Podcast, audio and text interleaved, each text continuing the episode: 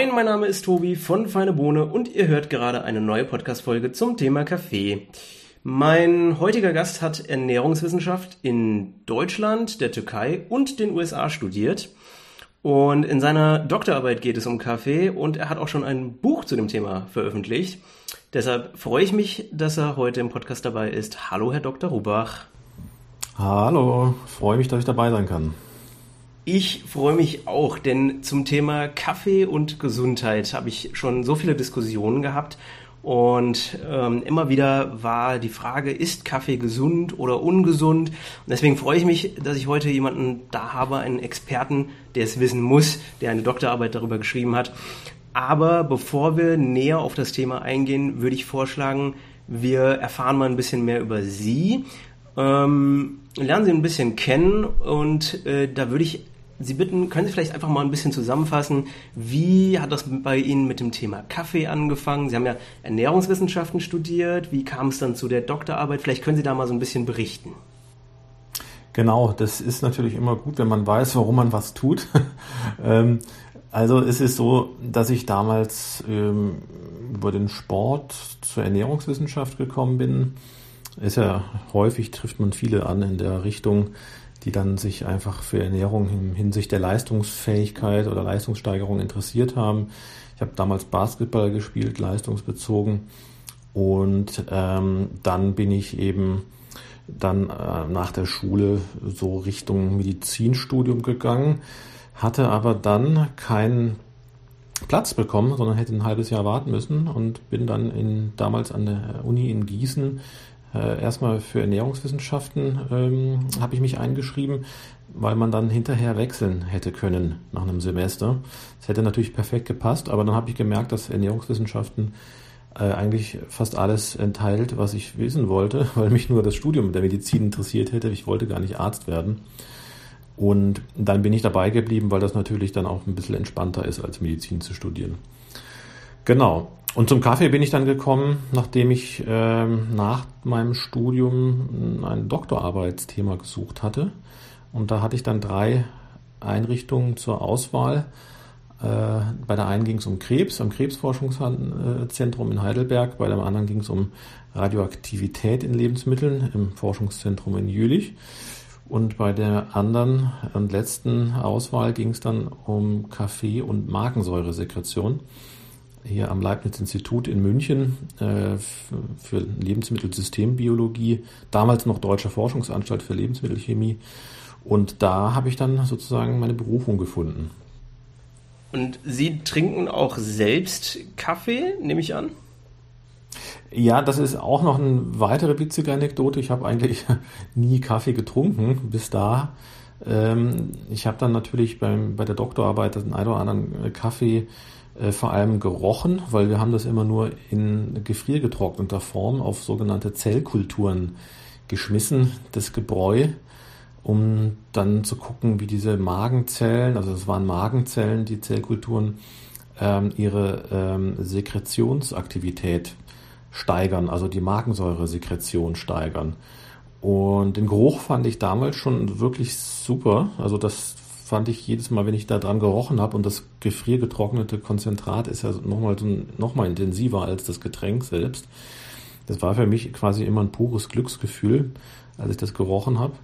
Und äh, den ersten Kaffee habe ich aber witzigerweise erst getrunken, als ich meine Frau kennengelernt habe. Die ist nämlich Brasilianerin.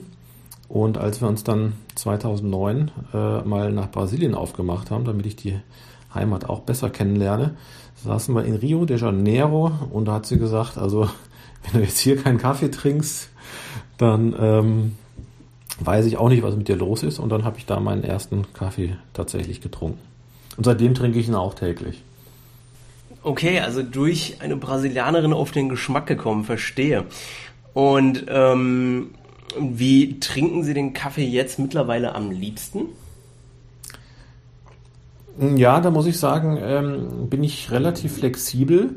Also ich trinke sowohl schwarz als auch mit einem Schuss Milch, aber auch mal ein Cappuccino, ähm, auch ein Espresso gerne. Also da bin ich relativ ähm, flexibel. Kommt dann eher auf die Zeit an und also wie viel Zeit ich habe, wie gemütlich ich es mir machen kann und wo ich gerade bin. Ähm, also zum Beispiel im Büro trinke ich fast nur schwarz aus einer äh, PET-Maschine. Ähm, aber zum Frühstück trinke ich halt äh, es gerne aus einer French Press mit einem, und dann einen Schuss Milch äh, rein. Ähm, es gibt einen Kaffee, da bestelle ich ihn immer mit Hafermilch. Ähm, und äh, natürlich ein Espresso ist ein Espresso. Also das ist, ist eigentlich immer gut, irgendwo zwischendurch. Also was ich aber tatsächlich am liebsten mag, ist einfach ähm, ein normaler Kaffee mit einem Schuss Milch.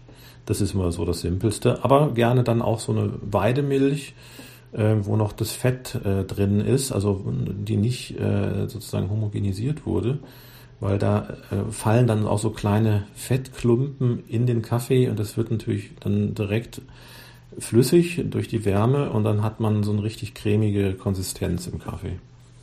Also mit dem Kaffeekonsum hat es also erst durch die Wissenschaft angefangen. Ähm, aber nachdem sie dann die Erkenntnisse aus der Wissenschaft hatten aus der Doktorarbeit, hat sich da am Kaffeekonsum dann was geändert? Also haben sie dann gesagt, naja, ich weiß jetzt, wie Kaffee gesund oder ungesund ist. Ich trinke mal lieber zum Beispiel eben jetzt mit Hafermilch oder so?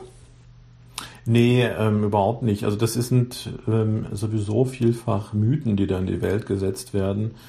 Ähm, also auch mit der Hafermilch, die trinke ich jetzt dann einfach, weil ich denke, man kann mal so einen Geschmack abwechseln. Und wenn das in dem Kaffee ganz gut gemacht wird, ähm, die lässt sich ja ganz gut aufschäumen, dann ähm, ist es einfach mal ein anderer Geschmackseindruck als mit äh, Kuhmilch, aber nicht jetzt aus Gesundheits- oder Nachhaltigkeitsgründen, weil da muss man ganz ehrlich sagen, äh, es gibt null wissenschaftliche Evidenz dafür, dass jetzt Menschen, die einen Kaffee mit Hafermilch trinken oder mit Kuhmilch, dass der eine oder der andere deshalb irgendwie gesünder wäre oder länger lebt oder sonstiges.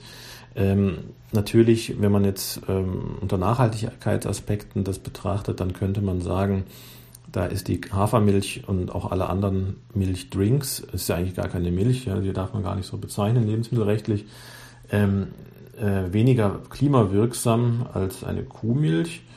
Aber da muss man auch wiederum so ehrlich sein, der Schuss Milch, der macht am Ende nicht nur Unterschied, sondern wenn ich einen Schuss Milch in Kaffee gebe, da ist leider der Kaffee selbst immer noch der klimawirksamere Bestandteil. Das heißt also, wer ähm, aus Klimaschutzgründen oder Umweltschutzgründen auf eine Kuhmilch im Kaffee verzichtet, der müsste sich eigentlich fragen, ob er nicht lieber Tee trinkt. Vielleicht, äh, Sie haben ja gerade die Kaffeemythen erwähnt. Vielleicht können wir da mit so ein paar Mythen mal aufräumen oder zumindest die, die häufigsten Kaffeemythen mal erwähnen. Ähm, mhm. Ich, ich würde mal, also ich, ich weiß jetzt nicht, was davon Mythen sind, aber ich würde einfach mal so ein paar Aussagen in den Raum werfen und vielleicht können Sie dazu mal so ein, zwei Worte verlieren und sagen, was Sie davon halten. Ja, klar, sehr gerne. Also eine Aussage, die ich häufig höre, ist, koffeinfreier Kaffee ist gesünder, beziehungsweise Kaffee mit viel Koffein sei ungesund. Mhm. Ähm, ja, das kommt immer auf die Person an, die das sagt natürlich, ob, die, ob die gut informiert ist und ähm, auch auf die Quelle, die dann zitiert wird. Denn ähm, und auf einen selbst ganz persönlich natürlich auch. Denn zunächst mal jeder Mensch verstoffwechselt das Koffein ein kleines bisschen anders. Es gibt sozusagen äh, Schnellverwerter und Langsamverwerter. Und logischerweise ist es dann so, dass Menschen, die eben diese genetische ähm, Disposition haben, also das ist eine genetische kleine Mini-Mutation in dem Enzym in der Leber, ähm, die dafür verantwortlich ist, ist überhaupt nicht tragisch, aber da, wo die halt sich so auswirkt, dass man es schnell verstoffwechselt, die vertragen natürlich Koffein besser als die, bei denen es äh, langsam oder sehr langsam verstoffwechselt wird. Schon mal das Erste. Ähm, das muss, findet man selber aber relativ schnell raus, ähm, glaube ich. Und dann ist es so, dass sich aber auch jeder Mensch, egal wie schnell er nun das verstoffwechselt, auch vom Stoffwechsel her ähm, anpasst. Also das heißt, in der Regel hat man ähm, nach mehreren Wochen Kaffeegenuss oder Koffeinkonsum, kann ja auch in anderen Getränken sein, einen Anpassungseffekt, so dass also diese Koffeinwirkung auf die Dauer nachlässt. Was allerdings nicht nachlässt, ähm, und das ist eigentlich der interessante Aspekt bei Koffein, das habe ich auch in meinem Buch relativ ausführlich dargelegt, ist das Koffein gerade bei den neurodegenerativen Erkrankungen, also bei Alzheimer, Parkinson, Demenz, einen eher protektiven, also schützenden Effekt hat. Also das hängt auch nicht davon ab, ob das Nervensystem darauf noch anspringt, sondern man äh, sieht in diesen großen Studien einfach, dass Menschen, die Kaffee trinken, und das beginnt ab der ersten Tasse und geht so bis zur vierten, fünften Tasse, darüber gibt es auch keine Steigerung, dass Kaffeetrinker also seltener an diesen Erkrankungen äh, ja, erkranken am Ende. Deshalb ist die Frage Koffein ja oder nein wirklich nur eine Frage, ähm, wie gut vertrage ich es und wenn ich es wirklich gar nicht vertrage, dann kann ich immer noch einen koffeinfreien Kaffee trinken. Dann habe ich zumindest alle anderen restlichen guten Inhaltsstoffe noch im Getränk. Aber das Beste ist wirklich, das volle Getränk zu genießen. Mhm. Und jetzt hatten wir es gerade von Stoffwechsel. Äh, was ich auch häufig höre, ist, ähm, dass Kaffee beim Abnehmen helfen kann bei einer Diät. Ist, ist da was dran? Da ist nur bedingt was dran. Ähm, es ist so, dass äh, es gibt äh, diesen bekannten Bulletproof Coffee, vielleicht schon mal gehört. Ähm, der wurde von diesem Silicon Valley Startup-Unternehmer entwickelt, der inzwischen alle möglichen Nahrungsergänzungsmittel mit dem Namen Bulletproof ähm, entwickelt und verkauft. Ähm, und er hatte angeblich, ähm, als er im Tibet war, da äh, keinen Kaffee zur Verfügung gehabt, äh, sondern die haben halt diesen Tee dort getrunken und da ein bisschen Jackbutter reingetan, damit es ein bisschen cremiger wird und ein bisschen Geschmack reinkommt. Und da war er dann den ganzen Tag oder Vormittag oder halben Tag satt, je nachdem, äh, wie oft er das da getrunken hat. Und dann kam er zurück nach Kalifornien, da gab es dann aber keine Jacks mehr, sondern kühl. Und dann hat er einfach äh, Butter in den Kaffee getan, weil den Tee hat er da auch nicht getrunken und hat dann festgestellt, dass es ihn auch so gut sättigt. Und angeblich hat er dann da eben, äh, ich glaube, 10, 15 Kilo abgenommen ähm, und daraus ein Diätkonzept entwickelt, was aber nicht, muss man ehrlich sagen, unbedingt an diesem Kaffee liegt, sondern es liegt einfach daran, dass der Mann und auch alle anderen, die das tun, ähm, dann aufs Frühstück verzichten oder aufs Abendessen, je nachdem, wie sie das praktizieren. Und dann kann man natürlich abnehmen. Es würde aber auch funktionieren, wenn man das ohne äh, den Bulletproof Kaffee macht, wenn man irgendwas anderes trinkt, was einen äh, oder isst, was einen sättigt, aber nicht zu viel Kalorien enthält. Ansonsten ist Kaffee wie auch alle anderen Lebensmittel ähm, nicht geeignet, jetzt einfach abzunehmen, sondern das, was da oft gesagt wird, ein Stoffwechselbooster und so weiter und so fort, das ist alles Marketing-Sprech. Äh, also das Einzige, was wirklich beim Abnehmen hilft, ist ähm, eine gesunde Essfrequenz und nicht zu viel essen und ausreichend Bewegung. Ja.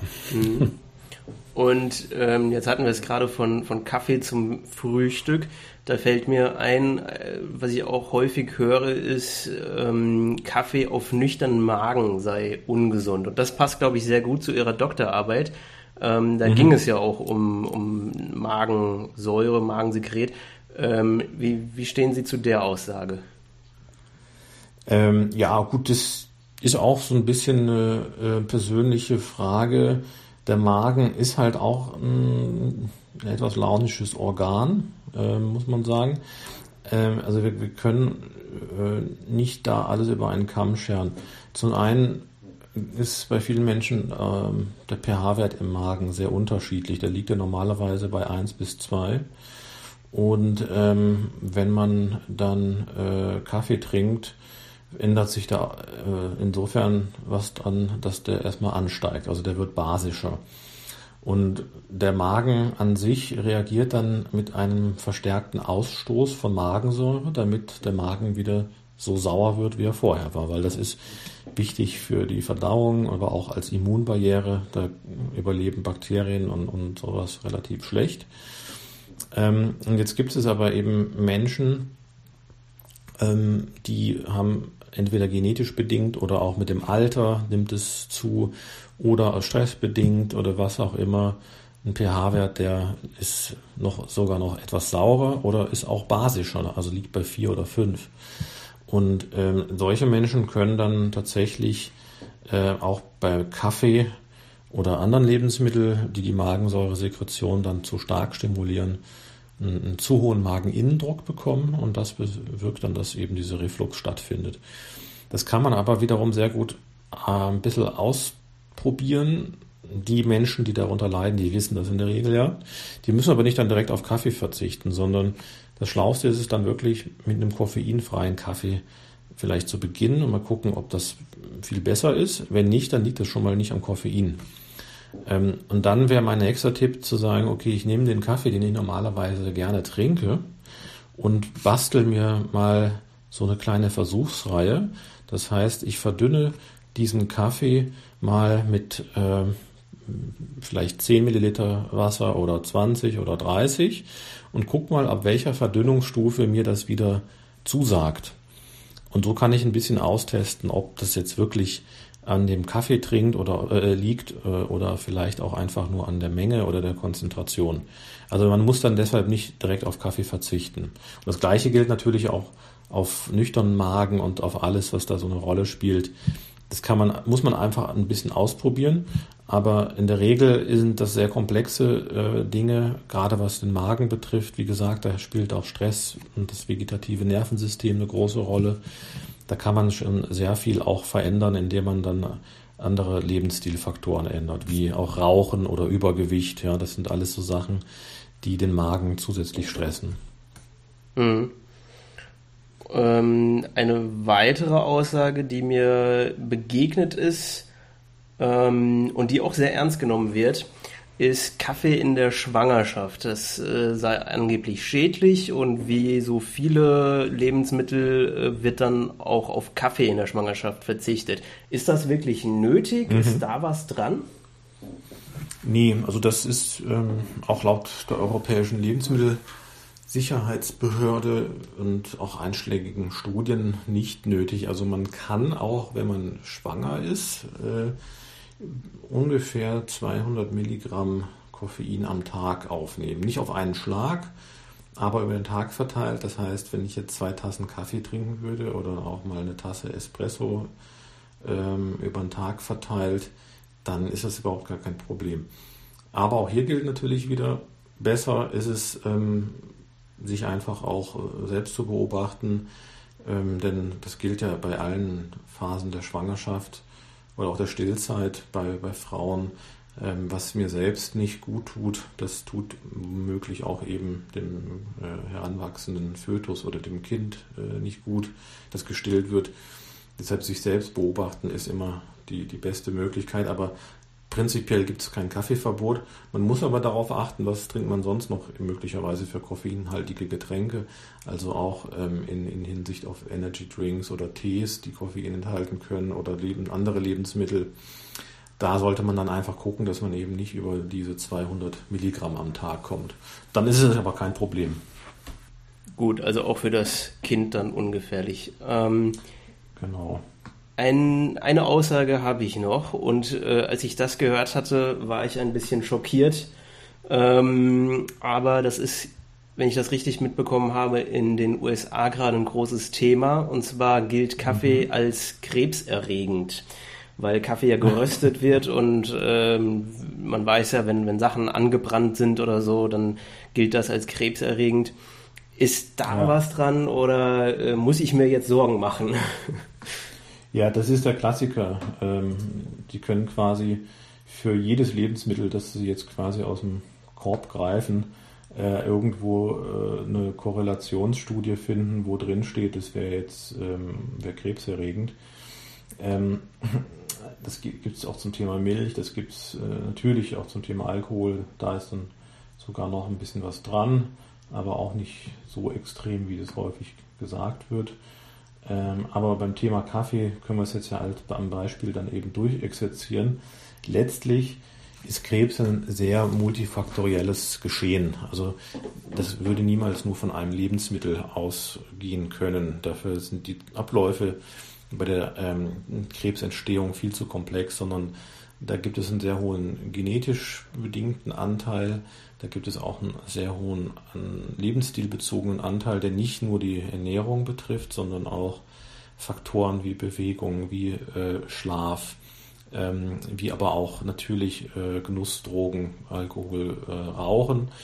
Ähm, und auch ganz wichtig ist das Alter, denn mit zunehmendem Alter ähm, häufen sich auch unsere kleinen Fehler bei der Zellteilung im Organismus und diese kleinen Fehler werden ähm, ja zunehmend schlechter korrigiert.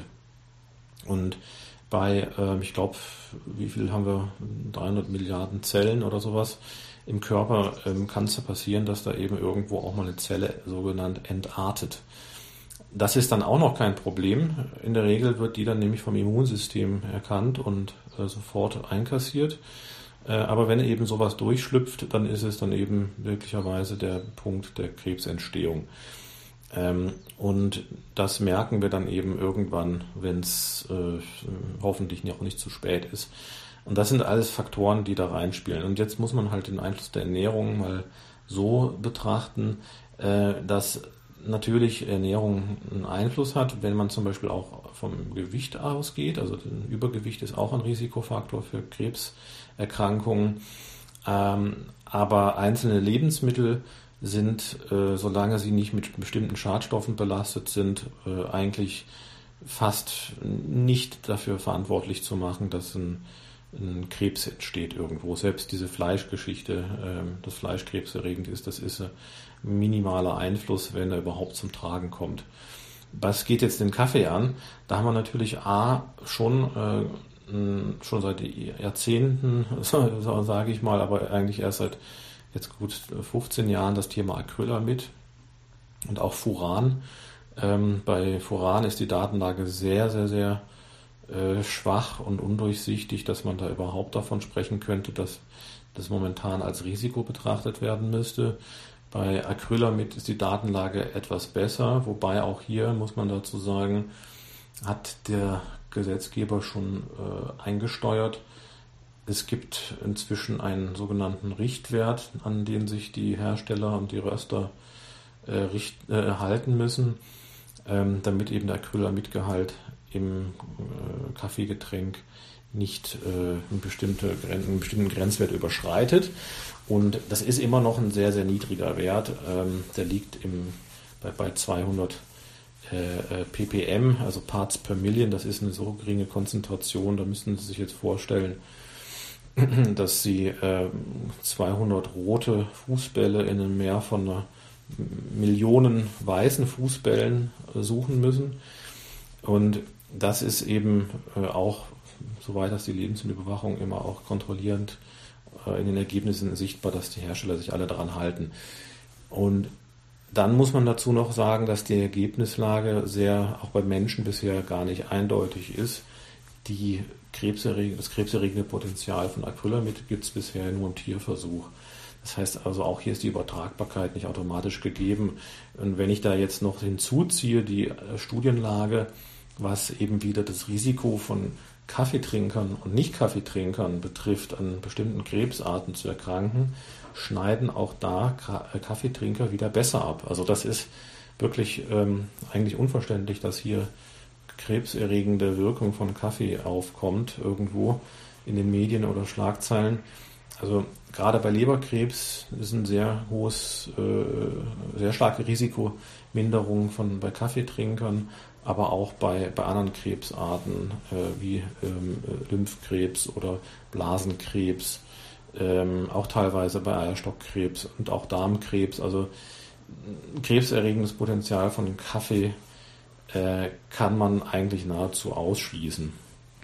Sehr gut, das, das beruhigt mich doch sehr. das hoffe ich. Ja. Ähm, jetzt haben wir so viel über, über die Kaffeemythen gesprochen und wo Kaffee äh, angeblich ungesund sein soll. Sprechen wir doch ein bisschen mal über die positiven Effekte von Kaffee. Da haben Sie nämlich auch ein bisschen in Ihrem Buch drüber geschrieben. Äh, wofür ist Kaffee denn gut oder wofür ähm, ähm, ja, wo, wo kann Kaffee helfen? Ja, das ist ähm, eine gute Frage. Ähm, ich sage es immer andersrum.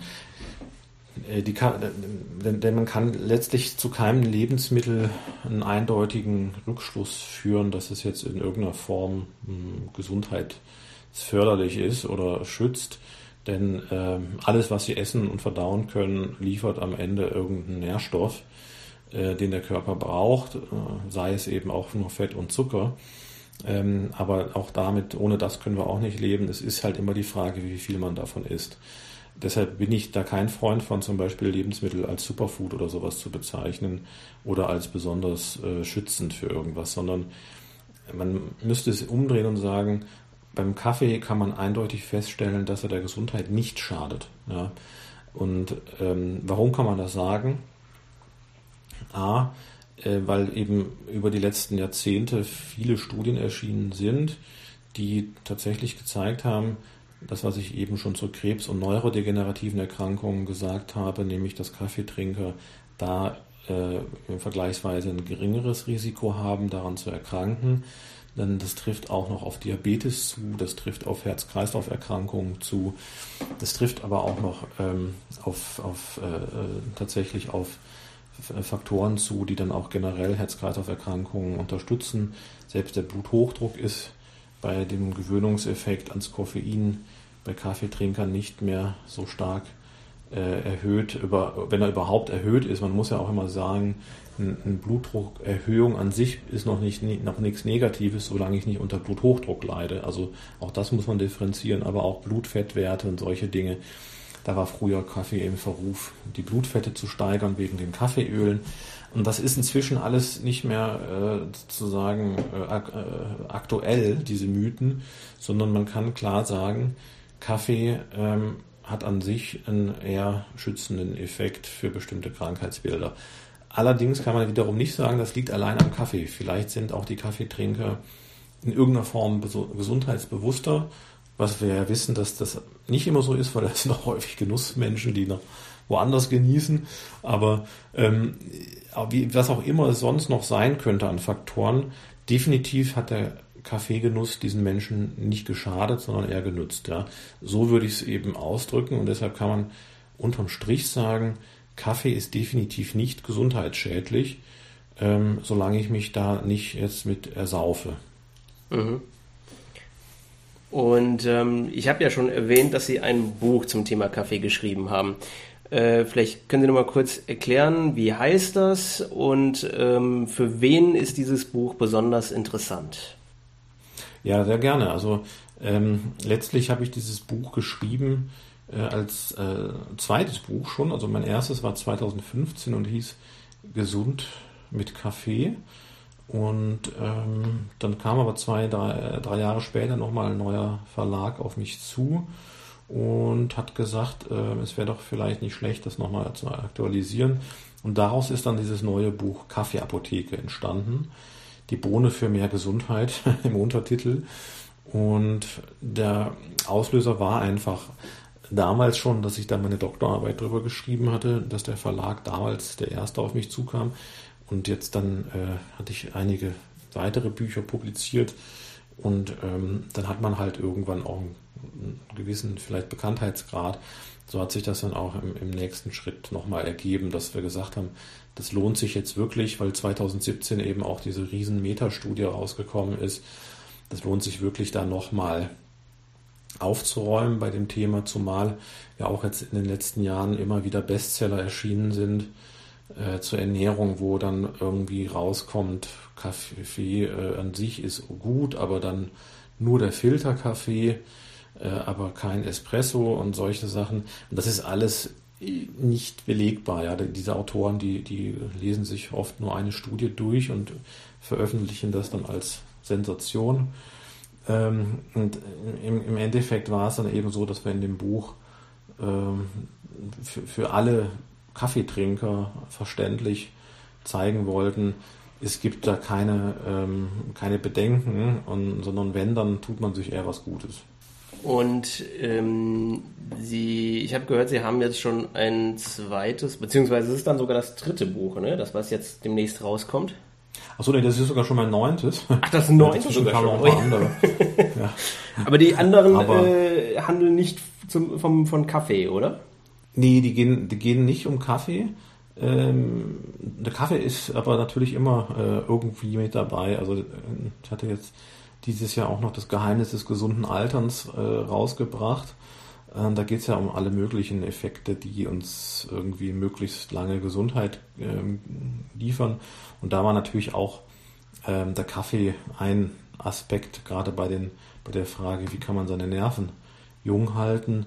Ähm, da, da kann man natürlich, wenn man das weiß, sagen, okay, ich habe tatsächlich äh, viele Antioxidantien, Antioxidantien im Kaffee, ich habe äh, das Koffein im Kaffee ähm, und damit kann ich am Ende auch ein bisschen wieder was für, meine, äh, für mein gesundes Altern tun.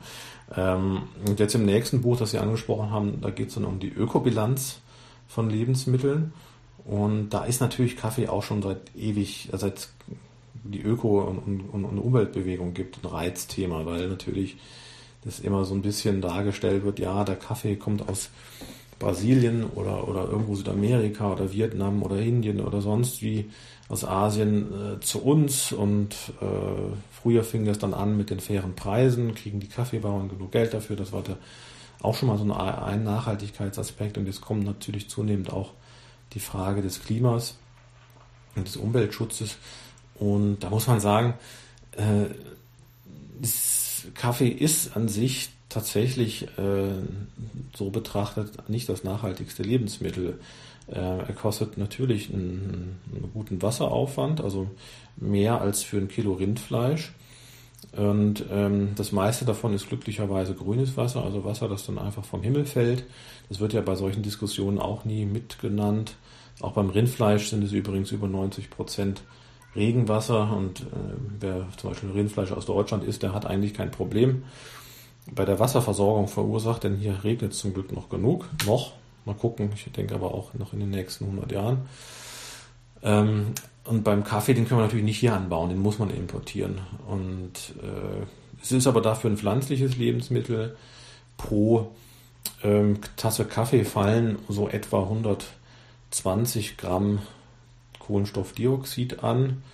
Das ist jetzt auch auf den ersten Blick ja nicht so wahnsinnig viel.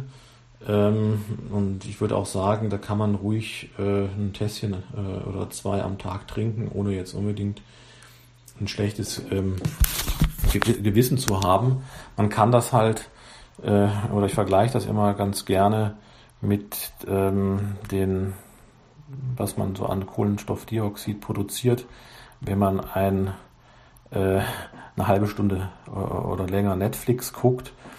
Und ähm, das wäre jetzt zum Beispiel bei, bei, äh, bei Kaffee, statt der Tasse Kaffee sozusagen, da könnte man jetzt eben, sagen wir, zwei Minuten Netflix oder Online-Streaming irgendwas gucken.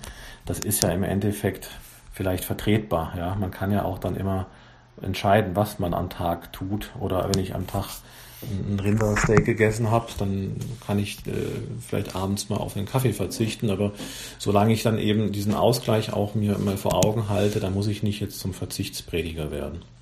Mhm. Ja, das Thema Nachhaltigkeit wird immer wichtiger. Aber ich fand Ihre Aussage gerade so schön äh, bei den Büchern, Kaffee ist immer irgendwo mit dabei. Das ist wie bei mir im Leben, Kaffee ist immer irgendwo mit dabei. Sehr schön.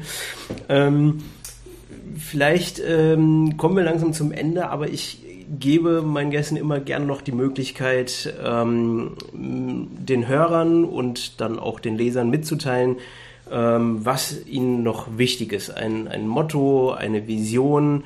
Möchten Sie unseren Hörern noch etwas mitteilen? Ja, also ich bin immer ähm, dafür, dass das möglichst viel Wissen in die Welt gelangt. Also Wissen ist nicht nur Macht, sondern Wissen ist letztlich ähm, der, der, der Treiber, um uns immer auch ein bisschen persönlich weiterzuentwickeln. Und ich finde, es wird viel zu wenig gelesen. Nicht, weil ich ja selber Bücher schreibe oder Bücher verkaufe, äh, verkaufen äh, lassen möchte. Ich darf ja gar keine selber verkaufen. Aber es gibt wirklich sehr, sehr viel ähm, gute Bücher über diese Themen, über Kaffee, über Nachhaltigkeit, über Innovationen. Und da möchte ich einfach alle Menschen motivieren, dass sie sich so ein bisschen wieder weniger von dem ähm, berieseln lassen von, von Videos. Podcast finde ich übrigens dafür deutlich besser, weil es direkt ins Ohr geht ähm, und man nicht vom Bild dann abgelenkt wird, aber dass man sich einfach wieder so ein bisschen auf, äh, auf diesen, diesen Aspekt der Informationsaufnahme konzentriert und dann auch für sich besser informierte Entscheidungen treffen kann. Ich glaube, das würde uns alle in allen Lebensbereichen weiterbringen. Ja, und ich glaube, Sie haben uns hier wirklich viel Wissenswertes schon mitgegeben. Ich danke Ihnen für die vielen Informationen und ich würde mich freuen, wenn wir wieder von Ihnen hören beim, beim nächsten Buch oder bei den nächsten Erkenntnissen, vor allem in Bezug auf Kaffee. Ich danke Ihnen und ähm, vielleicht bis demnächst. Ja, ich bedanke mich auch und war ein sehr schönes Gespräch. Vielen Dank. Danke. Tschüss. Ciao, ciao.